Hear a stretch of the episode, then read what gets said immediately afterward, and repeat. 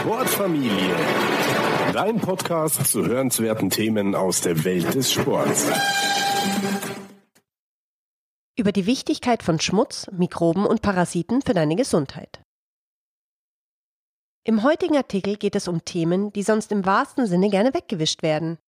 Es geht um Schmutz, Dreck, Mikroben und Parasiten und ihre erstaunliche Bedeutung für unsere Gesundheit.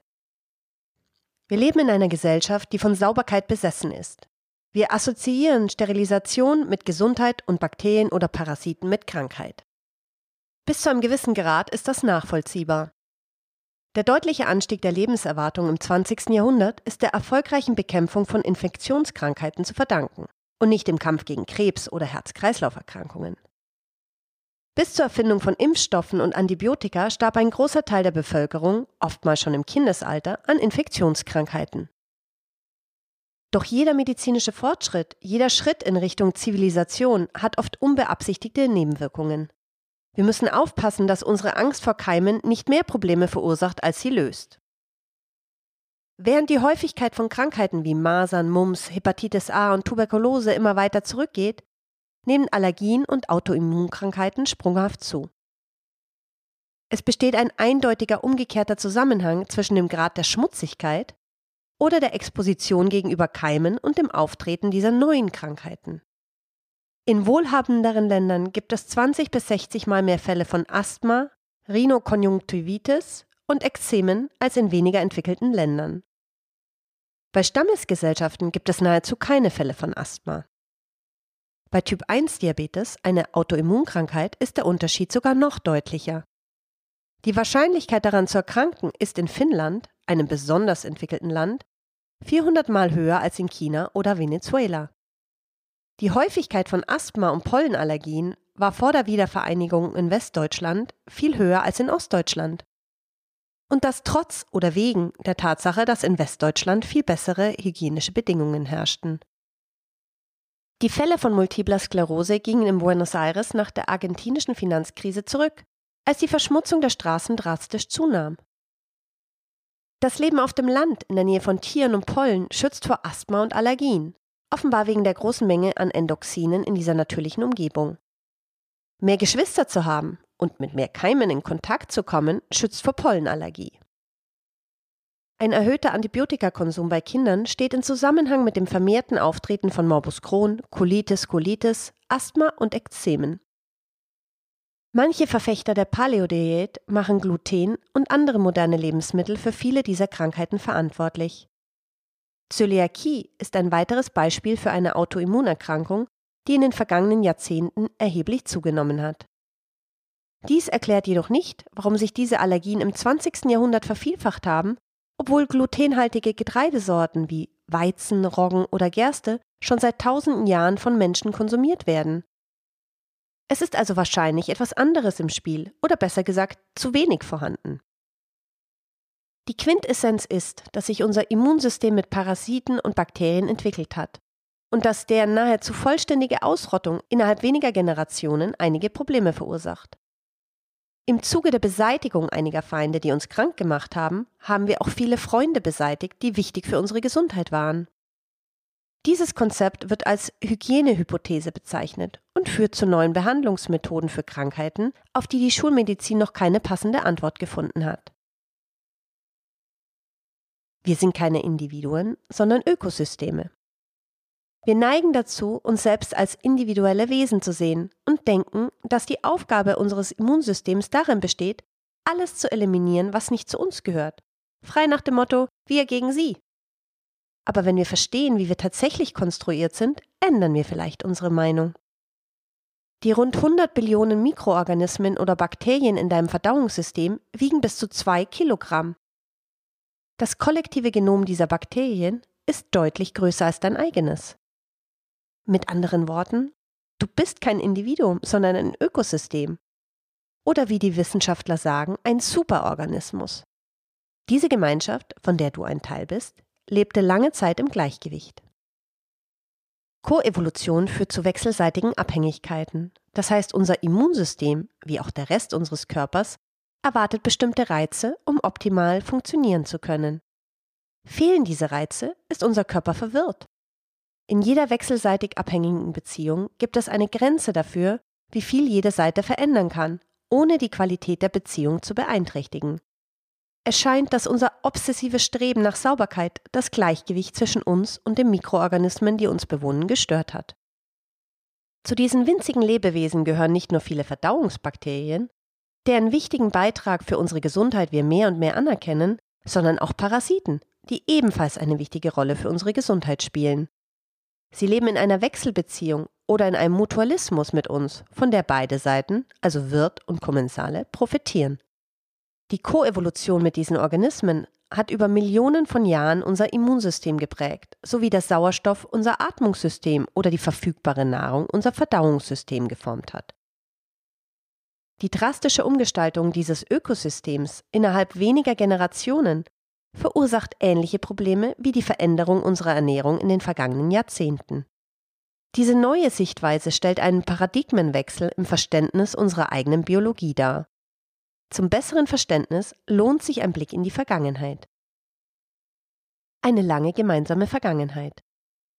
Genauso wie wir drei große Epochen in der menschlichen Ernährung unterscheiden können, Paläolithikum, Jäger und Sammler, Neolithikum, Bauern und postindustrielles Zeitalter, heute, können wir von unterschiedlichen Beziehungen zur mikrobiellen Welt in jedem dieser großen Zeitabschnitte sprechen. Paläolithikum, Altsteinzeit. Menschen der Altsteinzeit lebten in kleinen Gruppen und hatten keinen festen Wohnsitz. Über Millionen von Jahren bestand ein Gleichgewicht zwischen uns und den uns begleitenden Parasiten und Bakterien. Tatsächlich haben wir ihnen wichtige Aufgaben unseres Stoffwechsels übertragen, wie ein Teil des Verdauungsprozesses oder die Synthese bestimmter Vitamine. Jeder Organismus, der für den Wirt tödlich wäre, würde nicht überleben, und in kleinen Populationen von Menschen würde seine Art zeitnah aussterben. Sie brauchten uns und wir brauchten sie. Gleichzeitig mussten wir ein gewisses Maß an Wachsamkeit walten lassen, um ihre Vermehrung zu kontrollieren. Dieses Gleichgewicht der Kräfte zu gewährleisten, war die Aufgabe unseres Immunsystems. Viele der Genvarianten, die heute mit Autoimmunkrankheiten in Verbindung gebracht werden, dienten in dieser Zeit als Schutz vor Krankheitserregern. Neolithikum, Jungsteinzeit. Mit dem Fortschritt unserer Vorfahren im Bereich der Landwirtschaft kamen Faktoren zusammen, die unser Verhältnis zu Keimen veränderten. Das Zusammenleben mit Tieren führte dazu, dass bestimmte Parasiten und Bakterien, die bei den Tieren heimisch waren, mutierten und auch auf den Menschen übergingen. Jede neue domestizierte Tierart brachte ihre eigene Sammlung von Krankheitserregern mit, die für unser Immunsystem neu waren. So wurde etwa der erste Fall von Tuberkulose vor 8 bis 9000 Jahren, also kurz nach Beginn der Agrarwirtschaft, nachgewiesen. Die Zunahme der Bevölkerung bedeutete, dass es sich die Krankheitserreger leisten konnten, aggressiver zu sein. Es macht nichts, wenn sie ihren Wirt töten, solange sie davor noch jemand anderen infizieren können. Dies war also das Zeitalter der großen Seuchen, und es trug nicht unwesentlich dazu bei, dass die europäischen Gesellschaften in Amerika dominieren. Niemand bestreitet, dass die Eroberer äußerst brutal gegen die Einheimischen vorgingen, Dennoch wird geschätzt, dass über 90 Prozent der indigenen Bevölkerung nicht durch spanisches Eisen, sondern durch Infektionskrankheiten wie den Pocken zugrunde gingen. Die meisten Bakterien, Parasiten, welche sich zusammen mit uns im Paläolithikum entwickelt haben, bringen uns mehr Vorteile als Nachteile. Andere, jüngere Viren, die nach der Domestizierung von Tieren eingeführt wurden, sind wahrscheinlich problematischer für den Menschen. Angesichts dessen bezeichnen einige Wissenschaftler die Hygienehypothese auch als die Theorie der alten Freunde und unterscheiden zwischen Mikroben aus der Altsteinzeit und solchen, die später hinzukamen. Postindustrielles Zeitalter Nach der industriellen Revolution und tödlichen Krankheiten wie der Tuberkulose in den Städten folgte die sanitäre Revolution mit Hygienemaßnahmen und der Erfindung von Antibiotika und Impfstoffen durch die Bekämpfung von Infektionskrankheiten konnten insbesondere die Kindersterblichkeit gesenkt und die durchschnittliche Lebenserwartung um fast 40 Jahre erhöht werden. Diese vermeintliche Erfolgsgeschichte hat jedoch eine dunkle Seite. In dem Maße, wie sich die Besessenheit von Sauberkeit und absoluter Sterilisation ausbreitete, nahmen auch Allergien und Autoimmunkrankheiten stark zu. Einige Experten machen neue Chemikalien wie Triclosan, ist in vielen Reinigungsmitteln enthalten, oder Bisphenol A wird zur Herstellung bestimmter Kunststoffe verwendet, für die Allergieepidemie verantwortlich. Das ist zwar teilweise richtig, aber der eigentliche Schaden entsteht wahrscheinlich durch die Zerstörung wichtiger Mikroben. Das Vorhandensein von Infektionen und Parasiten während unserer Evolution hat unser Genom stärker beeinflusst als die Ernährung und das Klima. Ihre Beseitigung in so kurzer Zeit hatte Folgen, die wir langsam zu verstehen beginnen. Neues Wissen, neue Behandlungen. Natürlich geht es darum, nicht alles zu verlieren, was wir bei der Bekämpfung von Infektionskrankheiten erreicht haben. Vielmehr geht es darum, sich weiter zu verbessern, indem man sich auch an der Vergangenheit orientiert und die Natur als Vorbild nimmt. In diesem Zusammenhang haben sich viele Experten die folgende Frage gestellt. Wenn die Abwesenheit bestimmter Krankheitserreger ein Problem darstellt, ist es dann möglich, dass ihre kontrollierte Einführung die Lösung ist? Es scheint so zu sein. Bereits vor mehr als 40 Jahren wurden die ersten Ergebnisse bei Mäusen erzielt, bei denen eine leichte Infektion mit Malaria die Symptome der rheumatoiden Arthritis, entzündliche Autoimmunerkrankung, reduzierte. Seither wurden viele Behandlungen mit positiven Ergebnissen bei Menschen durchgeführt, auch wenn noch vieles im Versuchsstadium ist. Einige Beispiele. Milde Infektion mit dem Bacillus calmette-guerin, verwandt mit Tuberkulose, zur Abschwächung der multiplen Sklerose. Einführung von Darmparasiten zur Heilung des Reizdarmsyndroms oder der Colitis, die offenbar auch durch eine unzureichende frühe Exposition gegenüber diesen Parasiten verursacht wurde. Verwendung des Hakenwurms Necator americanus zur Behandlung von Asthma, verschiedenen Allergien sowie von Zöliakie. Stuhl- oder fäkale Mikrobiota-Transplantation. Auf diese Weise kann die Darmflora von Menschen mit verschiedenen Gesundheitsproblemen anhand einer kleinen Bakterienkolonie die einer gesunden Person entnommen wurden, regeneriert werden. Einführung des Parasiten Trichuris suis, Schweinepeitschenwurm, Zurückbildung der Symptome von Autismus. Es ist davon auszugehen, dass einige Behandlungen in nicht allzu ferner Zukunft für die allgemeine Bevölkerung verfügbar sein werden. Es werden Fortschritte bei der Ermittlung der Parasiten gemacht, die bei bestimmten Mengen bei verschiedenen Krankheiten gut wirken. Diejenigen, mit denen wir eine längere evolutionäre Geschichte teilen, sind dabei besonders hilfreich. Aber natürlich können auch unsere alten Freunde in einer durch die Moderne veränderten Darmflora unvorhersehbar reagieren. Es sind also vielversprechende Therapieansätze für schreckliche Krankheiten vorhanden, obwohl wir von einer Massenanwendung noch weit entfernt sind. Jedoch gibt es einfache Dinge, die wir durchführen können, um einigen dieser Krankheiten vorzubeugen oder sie sogar teilweise rückgängig zu machen. Was können wir heute tun? Wie immer ist Prävention die beste Strategie. In der Zeit vor der Geburt befinden sich nur wenige Bakterien in uns. Mit der Geburt, wenn wir mit den Bakterien im Geburtskanal in Kontakt kommen, beginnt dann die große Kolonisierung. Von diesem Moment an wird in den darauffolgenden Lebensjahren das Immunsystem geformt, das in hohem Maße über unsere spätere Gesundheit bestimmt. Einige Empfehlungen für Eltern. Natürliche Geburt, wann immer sie möglich ist.